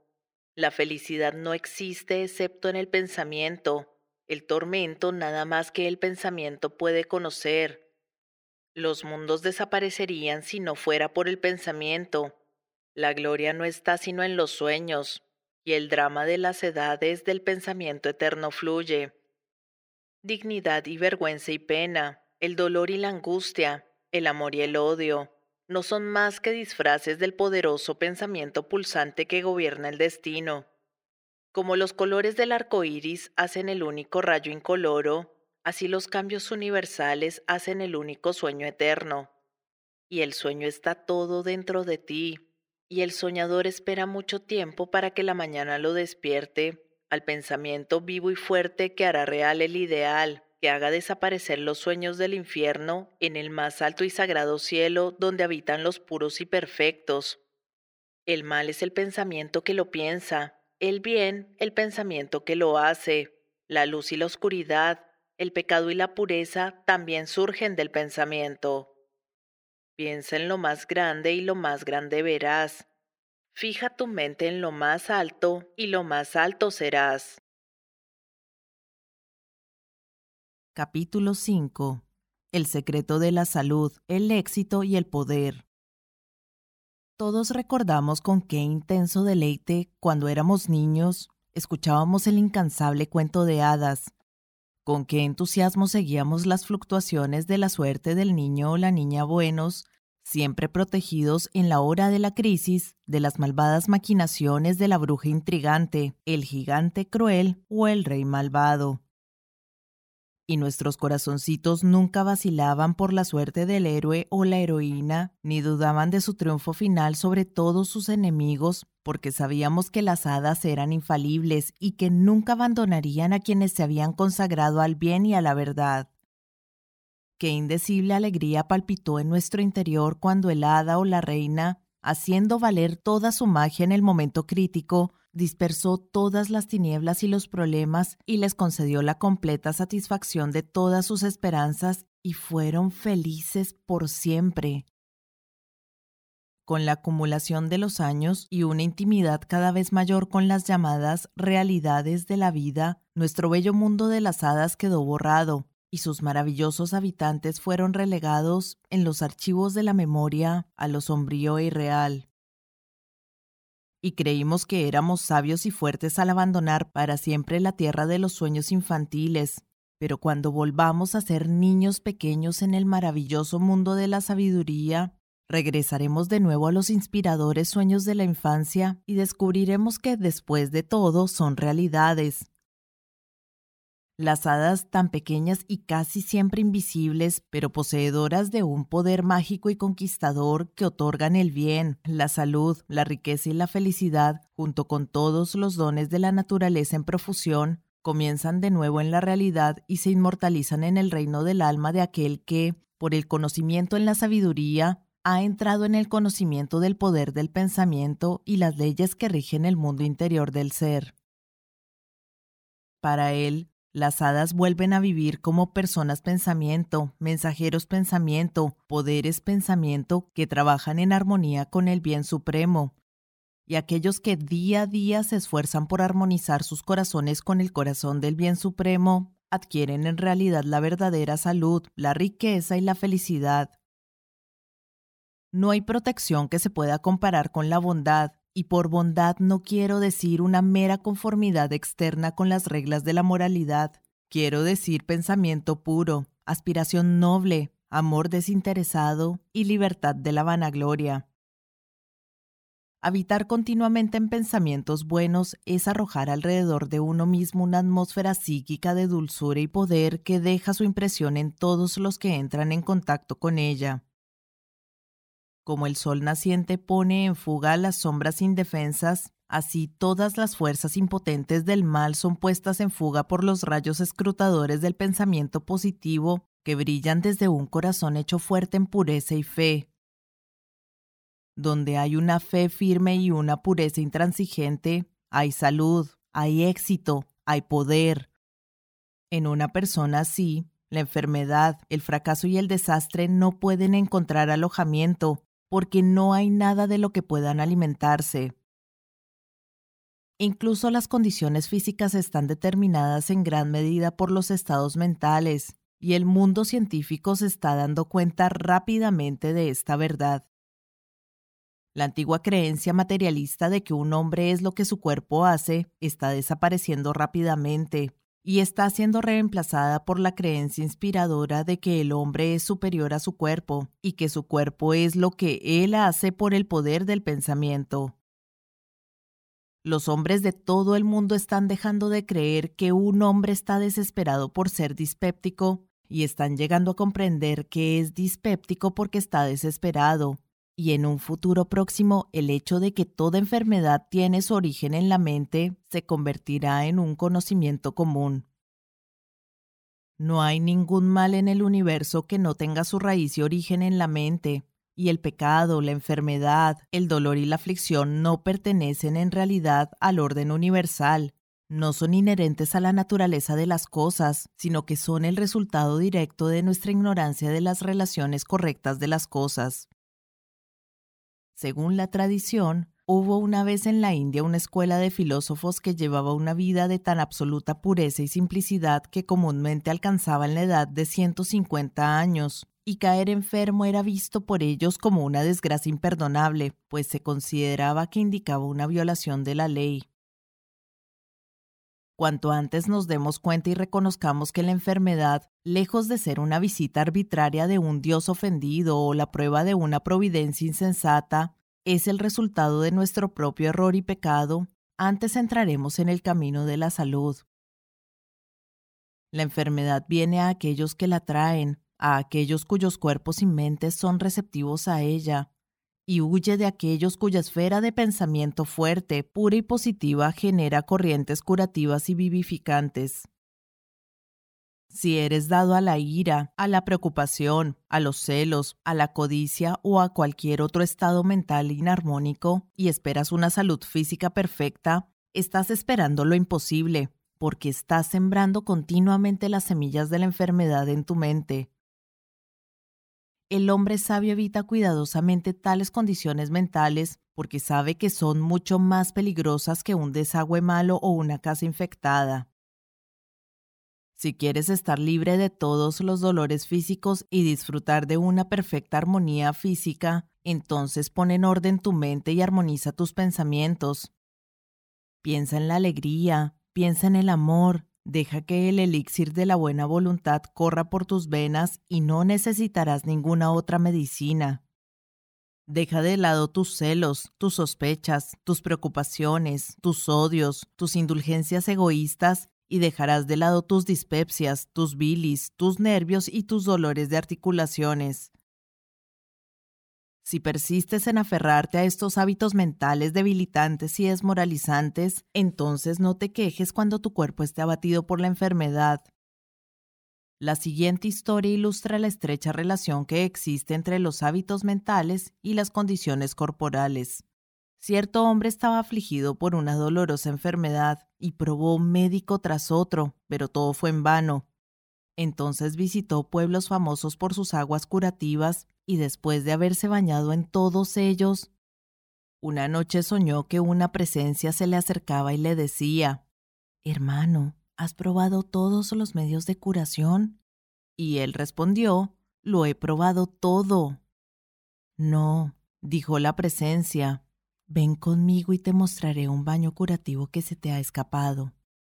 El hombre afligido le siguió y la presencia le condujo a un estanque de agua clara y le dijo, Sumérgete en esta agua y seguramente te recuperarás. Y acto seguido desapareció.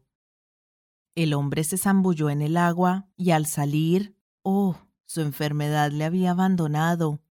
Y en el mismo momento vio escrita sobre el estanque la palabra renuncia. Al despertar, el significado de su sueño pasó por su mente, y mirando en su interior descubrió que había sido todo el tiempo víctima de una indulgencia pecaminosa, y juró que renunciaría a ella para siempre. Cumplió su voto y a partir de ese día su aflicción comenzó a abandonarlo, y en poco tiempo quedó completamente restablecido. Muchas personas se quejan de que se han quebrado por el exceso de trabajo, En la mayoría de estos casos, la avería es más bien el resultado de un derroche insensato de energía. Si quieres asegurar la salud, debéis aprender a trabajar sin fricciones. Ponerse ansioso o excitado o preocuparse por detalles innecesarios es invitar a una avería. El trabajo, ya sea del cerebro o del cuerpo, es beneficioso y saludable, y el hombre que puede trabajar con una persistencia firme y tranquila, libre de toda ansiedad y preocupación, y con su mente completamente ajena a todo lo que no sea el trabajo que tiene entre manos, no solo logrará mucho más que el hombre que siempre está apurado y ansioso, sino que conservará su salud, una bendición que el otro pierde rápidamente.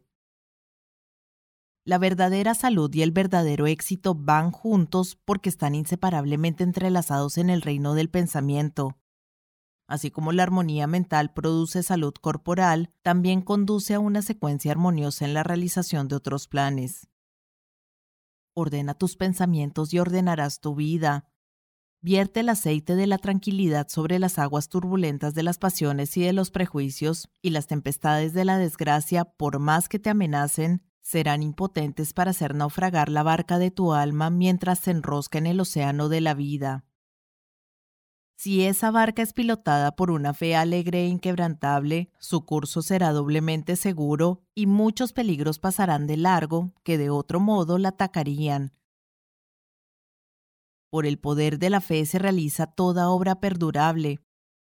La fe en el Supremo, la fe en la ley que gobierna, la fe en tu trabajo y en tu poder para realizar ese trabajo. Aquí está la roca sobre la que debes construir si quieres lograr, si quieres permanecer y no caer. Seguir en todas las circunstancias los impulsos más elevados dentro de ti. Ser siempre fiel al divino. Confiar en la luz interior, en la voz interior y perseguir tu propósito con un corazón intrépido y tranquilo creyendo que el futuro te rendirá el mérito de cada pensamiento y esfuerzo, sabiendo que las leyes del universo nunca pueden fallar y que las tuyas te volverán con exactitud matemática. Esto es la fe y el vivir de la fe. Por el poder de tal fe, las oscuras aguas de la incertidumbre se dividen, cada montaña de dificultad se desmorona y el alma creyente pasa ilesa. Esfuérzate, oh lector, por adquirir por encima de todo la inestimable posesión de esta fe intrépida, pues es el talismán de la felicidad, del éxito, de la paz, del poder, de todo lo que hace la vida grande y superior al sufrimiento. Construye sobre tal fe y construye sobre la roca de lo eterno y con los materiales de lo eterno, y la estructura que eriges nunca se disolverá, pues trascenderá todas las acumulaciones de lujos y riquezas materiales cuyo fin es el polvo.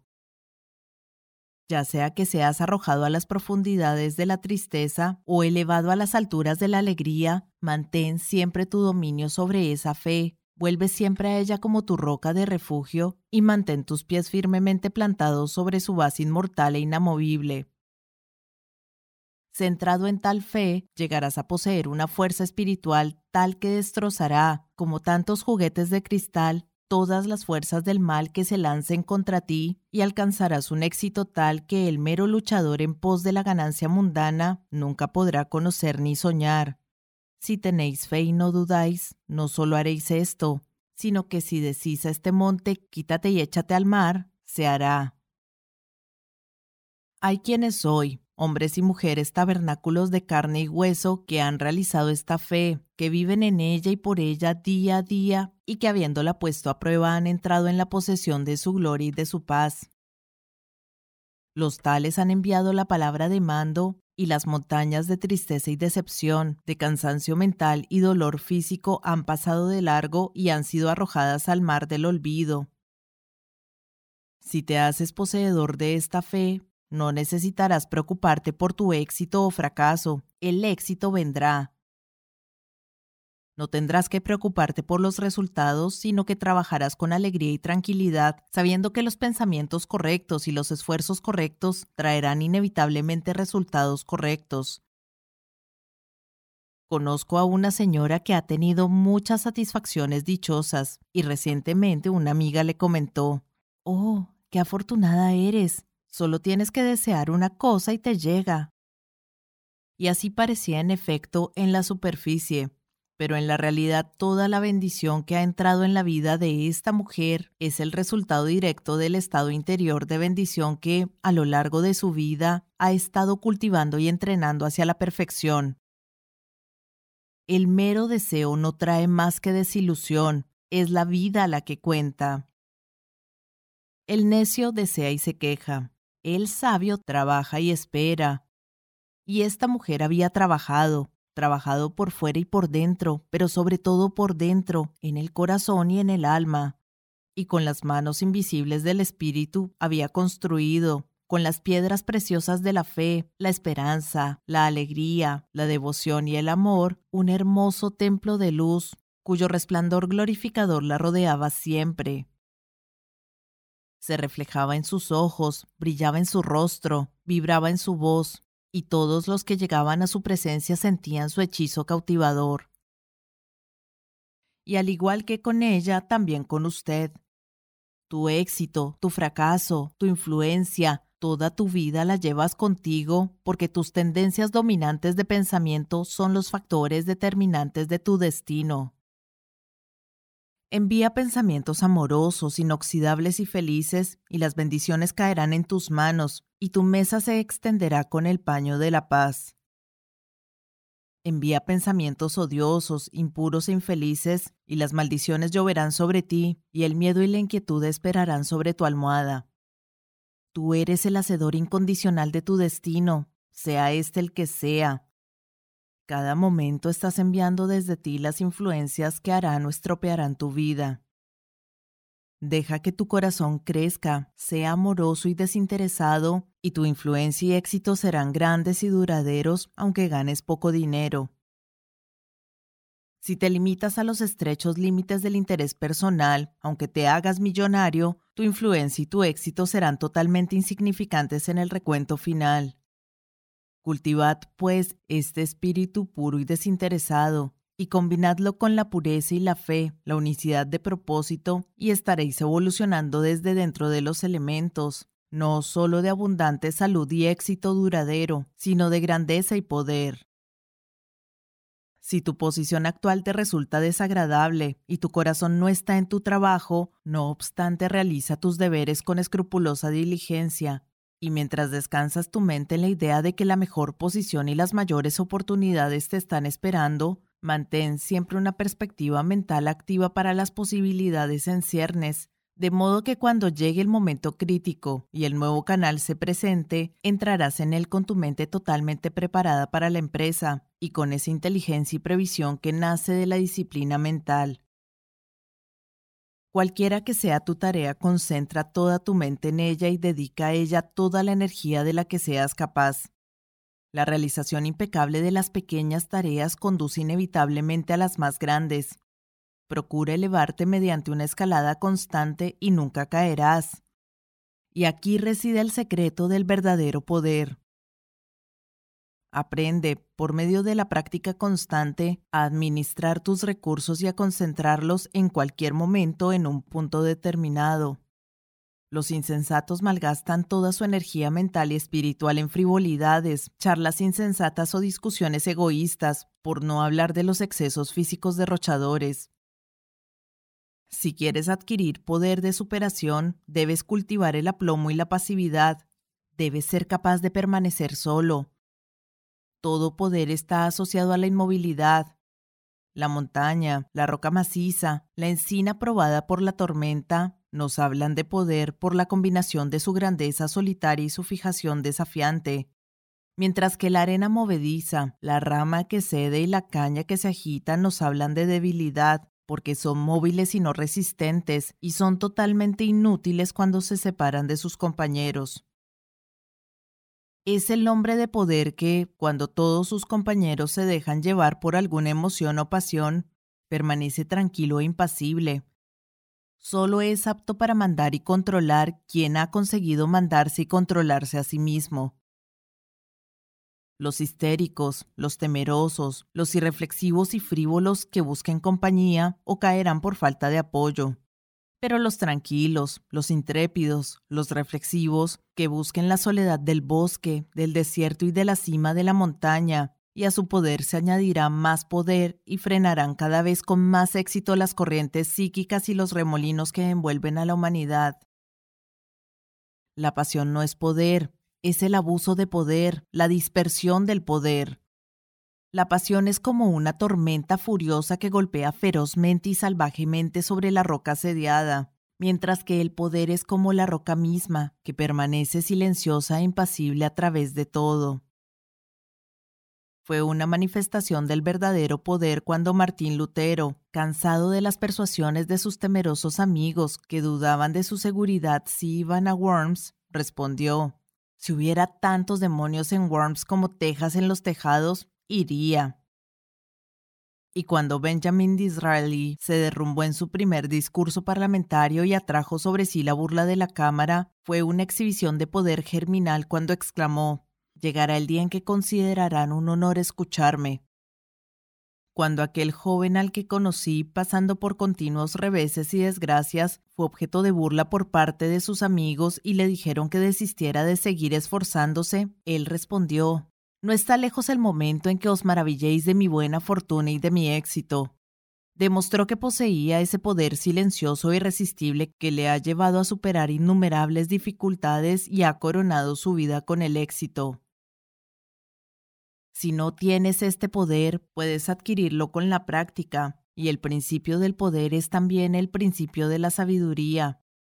Debes comenzar por superar esas trivialidades sin sentido de las que hasta ahora has sido una víctima voluntaria. La risa bulliciosa e incontrolada, la calumnia y la charla ociosa, y el bromear simplemente para levantar una risa. Todas estas cosas deben ser puestas a un lado como un desperdicio de energía valiosa. San Pablo nunca mostró su maravillosa perspicacia en las leyes ocultas del progreso humano con mayor provecho que cuando advirtió a los efesios contra las charlas necias y las bromas que no convienen, ya que detenerse habitualmente en tales prácticas es destruir todo poder y vida espirituales. A medida que consigas volverte impermeable a tales disipaciones mentales, empezarás a comprender lo que es el verdadero poder y entonces comenzarás a luchar contra los deseos y apetitos más poderosos que mantienen tu alma en la esclavitud y te impiden el camino hacia el poder, y entonces tu progreso posterior será claro. Sobre todo, ten un solo objetivo, ten un propósito legítimo y útil y dedícate a él sin reservas. No dejes que nada te desvíe. Recuerda que el hombre de doble ánimo es inestable en todos sus caminos. Sé ávido para aprender, pero lento para pedir. Comprende bien tu trabajo y déjalo en tus manos. Y a medida que avanzas, siguiendo siempre la guía interior, la voz infalible, pasarás de victoria en victoria y te elevarás paso a paso a lugares de descanso más elevados, y tu perspectiva cada vez más amplia te revelará gradualmente la belleza esencial y el propósito de la vida. Autopurificado, la salud será tuya, Protegido por la fe, el éxito será tuyo. Autogobernado, el poder será tuyo. Y todo lo que hagas prosperará porque, dejando de ser una unidad desarticulada, autoesclavizada, estarás en armonía con la gran ley, trabajando ya no en contra, sino con la vida universal, el bien eterno. Y la salud que obtengas permanecerá contigo, el éxito que alcances estará más allá de todo cálculo humano y nunca pasará, y la influencia y el poder que ejerzas continuarán aumentando a través de las edades porque será una parte de ese principio inmutable que sostiene el universo. Este es, pues, el secreto de la salud, un corazón puro y una mente bien ordenada. Este es el secreto del éxito, una fe inquebrantable y un propósito sabiamente dirigido y refrenar con voluntad inquebrantable el oscuro corcel del deseo, este es el secreto del poder. Todos los caminos esperan que mis pies los pisen. La luz y la oscuridad, los vivos y los muertos, el camino ancho y estrecho, el alto y el bajo, el bueno y el malo, y con paso rápido o lento, ahora puedo entrar en cualquier camino que quiera, y encontrar al caminar lo que es bueno, lo que es malo. y todas las cosas buenas que mis pies errantes esperan, si vengo con voto inviolado al estrecho, alto y santo camino de la pureza nacida del corazón, y en él permanezco, caminando, seguro de quien se burla y desprecia, a los prados floridos a través del camino de las espinas. Y puedo estar donde la salud, el éxito y el poder esperan mi llegada, si cada hora fugaz me aferro al amor y a la paciencia, y permanezco con la inofensividad, y nunca me alejo de la alta integridad, así veré por fin la tierra de la inmortalidad. Y puedo buscar y encontrar, puedo lograr, puedo no reclamar, pero perdiendo puedo recuperar. La ley no se inclina por mí, pero yo debo inclinarme a la ley si quiero llegar al final de mis aflicciones, si quiero restaurar mi alma a la luz y a la vida y no llorar más. No es mía la pretensión arrogante y egoísta a todas las cosas buenas. Sea mío el objetivo humilde, buscar y encontrar, conocer y comprender, y dirigir con sabiduría todos los pasos sagrados. Nada es mío para reclamar o mandar, pero todo es mío para conocer y comprender. Capítulo 6 El secreto de la felicidad abundante. Grande es la sed de felicidad e igualmente grande es la falta de felicidad. La mayoría de los pobres anhelan las riquezas, creyendo que su posesión les traerá la felicidad suprema y duradera. Muchos ricos, después de haber satisfecho todos los deseos y caprichos, sufren de hastío y saciedad y están más lejos de la posesión de la felicidad incluso que los muy pobres. Si reflexionamos sobre este estado de cosas, al final nos llevará a conocer la importantísima verdad de que la felicidad no se deriva de las meras posesiones externas, ni la miseria de la falta de ellas, porque si esto fuera así, encontraríamos a los pobres siempre miserables y a los ricos siempre felices, mientras que con frecuencia ocurre lo contrario. Algunas de las personas más desgraciadas que he conocido eran las que estaban rodeadas de riquezas y lujos, mientras que algunas de las personas más brillantes y felices que he conocido solo poseían las necesidades más básicas de la vida. Muchos hombres que han acumulado riquezas han confesado que la gratificación egoísta que siguió a la adquisición de riquezas ha robado a la vida su dulzura y que nunca fueron tan felices como cuando eran pobres. ¿Qué es pues la felicidad y cómo puede conseguirse? Es una invención, un engaño y solo el sufrimiento es perenne? Después de observar y reflexionar seriamente, encontraremos que todos, excepto los que han entrado en el camino de la sabiduría, creen que la felicidad solo se obtiene mediante la gratificación del deseo. Es esta creencia, arraigada en el suelo de la ignorancia y continuamente regada por antojos egoístas, la causa de toda la miseria del mundo y no limito la palabra deseo a los antojos animales más groseros. Se extiende al reino psíquico superior, donde antojos mucho más poderosos, sutiles e insidiosos mantienen en esclavitud al intelectual y al refinado, privándolo de toda esa belleza, armonía y pureza del alma cuya expresión es la felicidad. La mayoría de la gente admitirá que el egoísmo es la causa de toda la infelicidad en el mundo, pero caen en el engaño destructor del alma de que es el egoísmo de otra persona y no el suyo propio. Cuando estés dispuesto a admitir que toda tu infelicidad es el resultado de tu propio egoísmo, no estarás lejos de las puertas del paraíso. Pero mientras estés convencido de que es el egoísmo de los demás el que te roba toda la alegría, tanto tiempo permanecerás prisionero en tu purgatorio creado por ti mismo. La felicidad es ese estado interior de perfecta satisfacción que es alegría y paz y del que se elimina todo deseo. La satisfacción que resulta del deseo gratificado es breve e ilusoria y siempre va seguida de una mayor demanda de gratificación.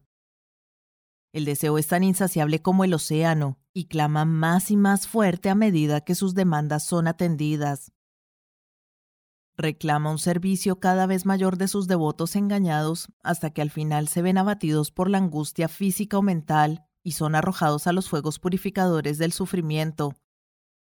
El deseo es la región del infierno, y todos los tormentos se centran allí. El abandono del deseo es la realización del cielo, y todas las delicias esperan allí al peregrino. Envié mi alma a través de lo invisible, alguna letra de esa vida posterior a deletrear, y por el momento mi alma regresó a mí y susurró, yo mismo soy el cielo y el infierno. El cielo y el infierno son estados internos. Si te hundes en el yo y todas sus gratificaciones, te hundes en el infierno. Si te elevas por encima de ese yo a ese estado de conciencia que es la negación y el olvido absolutos del yo, entras en el cielo. El yo es ciego, sin juicio, no posee el verdadero conocimiento y siempre conduce al sufrimiento. La percepción correcta, el juicio imparcial y verdadero conocimiento solo pertenecen al estado divino, y solo en la medida en que realizas esta conciencia divina puedes saber lo que es la verdadera felicidad. Mientras persistas en la búsqueda egoísta de tu propia felicidad personal, la felicidad te eludirá y estarás sembrando las semillas de la desdicha. En la medida en que consigas perderte en el servicio a los demás, en esa medida te llegará la felicidad y recogerás una cosecha de dicha. Está en amar, no en ser amado, la bendición del corazón. Es en dar, no en buscar regalos, donde encontramos nuestra búsqueda. Cualquiera que sea tu anhelo o tu necesidad que des, así será alimentada tu alma y vivirás en verdad. Si te aferras a ti mismo, te aferrarás a la pena. Si renuncias a ti mismo, entrarás en la paz. Buscar egoístamente no solo es perder la felicidad, sino incluso aquello que creemos que es la fuente de felicidad. Observa cómo el glotón busca continuamente un nuevo manjar con el que estimular su apetito adormecido, y como hinchado, agobiado y enfermo, apenas si come con placer mientras que el que ha dominado su apetito, y no solo busca, sino que nunca piensa en el placer gustativo, encuentra placer en la comida más frugal. La forma de ángel de la felicidad que los hombres, mirando a través de los ojos del yo, imaginan que ven en el deseo gratificado, cuando se abrazan siempre encuentran que es el esqueleto de la miseria. En verdad, el que busca su vida la perderá, y el que pierde su vida la encontrará. La felicidad duradera te llegará cuando, dejando de aferrarte egoístamente, estés dispuesto a renunciar. Cuando estés dispuesto a perder sin reservas esa cosa impermanente que te es tan querida y que, te aferres o no a ella, un día te será arrebatada. Entonces descubrirás que aquello que te pareció una dolorosa pérdida resulta ser una suprema ganancia. Abandonar para ganar, no hay mayor engaño ni fuente más prolífica de miseria, pero estar dispuesto a ceder y a sufrir la pérdida, esto es en verdad el camino de la vida. ¿Cómo es posible encontrar la verdadera felicidad centrándonos en aquellas cosas que, por su propia naturaleza, deben pasar? La felicidad real y duradera solo puede encontrarse centrándose en lo que es permanente, Elevaos, por lo tanto, por encima del aferramiento y el deseo de las cosas impermanentes, y entonces entraréis en la conciencia de lo eterno. Y a medida que, elevándoos por encima del yo y creciendo más y más en el espíritu de pureza, autosacrificio y amor universal, os centráis en esa conciencia, realizaréis esa felicidad que no tiene reacción y que nunca puede ser quitada de vosotros. El corazón que ha alcanzado el total olvido de sí mismo en su amor por los demás, no solo se ha hecho poseedor de la más alta felicidad, sino que ha entrado en la inmortalidad, pues ha realizado lo divino. Mira hacia atrás en tu vida y encontrarás que los momentos de mayor felicidad fueron aquellos en los que pronunciaste alguna palabra o realizaste algún acto de compasión o de amor abnegado. Espiritualmente, felicidad y armonía son sinónimos. La armonía es una fase de la gran ley cuya expresión espiritual es el amor. Todo egoísmo es discordia y ser egoísta es no estar en armonía con el orden divino. A medida que realizamos ese amor omnimodo, que es la negación del yo, nos ponemos en armonía con la música divina, la canción universal, y esa melodía inefable que es la verdadera felicidad se convierte en la nuestra. Los hombres y las mujeres se precipitan de un lado a otro en la búsqueda ciega de la felicidad y no pueden encontrarla, ni lo harán nunca hasta que reconozcan que la felicidad ya está dentro de ellos y a su alrededor, llenando el universo, y que ellos, en su búsqueda egoísta, se están cerrando a ella. Seguí la felicidad para hacerla mía, pasando por el roble alto y la enredadera de hiedra que se balancea.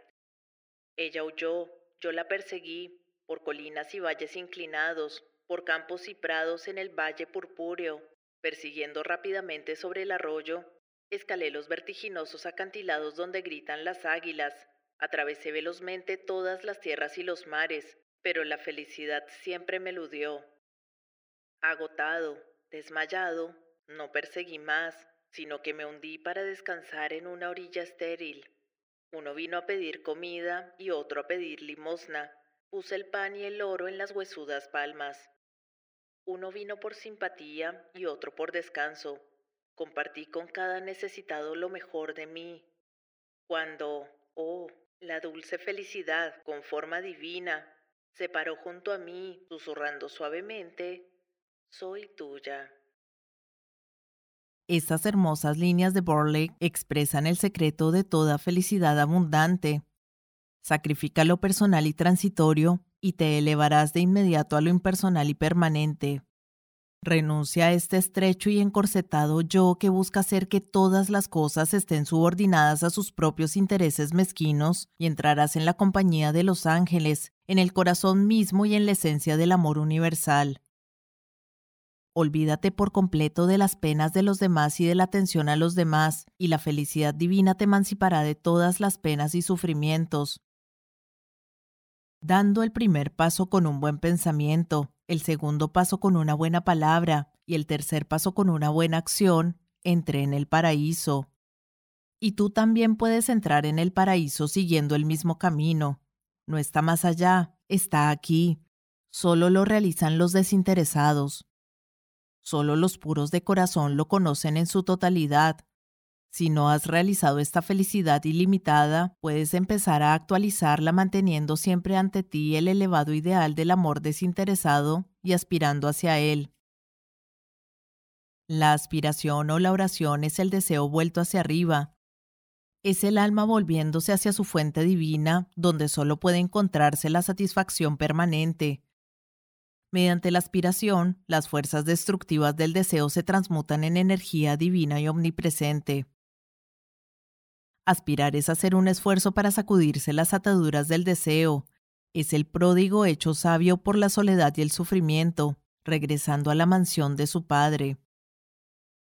A medida que te eleves por encima del sórdido yo, a medida que rompas una tras otra las cadenas que te atan, te darás cuenta de la alegría de dar, a diferencia de la miseria de aferrarse, dar tu sustancia, dar tu intelecto, dar el amor y la luz que crecen dentro de ti, entonces comprenderás que, en efecto, es más dichoso dar que recibir. Pero el dar debe ser del corazón, sin ninguna mancha del yo, sin deseo de recompensa. El regalo del amor puro siempre va acompañado de felicidad. Si, después de haber dado, te sientes herido porque no te dan las gracias o no te halagan o no ponen tu nombre en el periódico, debes saber entonces que tu regalo fue impulsado por la vanidad y no por el amor, y que simplemente estabas dando para obtener. No estabas realmente dando, sino agarrando. Piérdete en el bienestar de los demás, olvídate de ti mismo en todo lo que hagas. Este es el secreto de la felicidad abundante. Vigila siempre para evitar el egoísmo y aprende fielmente las lecciones divinas del sacrificio interior. Así ascenderás a las más altas cumbres de la felicidad y permanecerás en el sol nunca nublado de la alegría universal, vestido con el brillante ropaje de la inmortalidad. ¿Buscas la felicidad que no se desvanece? ¿Buscas la alegría que vive y no deja ningún día penoso? ¿Estás jadeando por las corrientes de agua del amor, la vida y la paz? Entonces deja que todos los deseos oscuros se alejen y que la búsqueda egoísta cese. Andas por los senderos del dolor, atormentado por la pena, golpeado por el dolor. Andas por los caminos que hieren más tus cansados pies. Suspiras por el lugar de descanso donde cesan las lágrimas y las penas.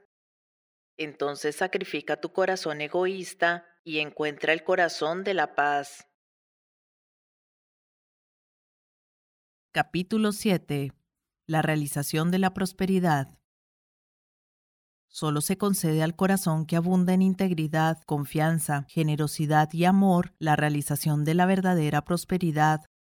El corazón que no posee estas cualidades no puede conocer la prosperidad, porque la prosperidad, como la felicidad, no es una posesión exterior, sino una realización interior. El hombre codicioso puede llegar a ser millonario, pero siempre será desdichado, mezquino y pobre, e incluso se considerará exteriormente pobre mientras haya un hombre en el mundo que sea más rico que él. Mientras que el recto, el de manos abiertas y el amoroso realizarán una prosperidad plena y rica, aunque sus posesiones sean pequeñas.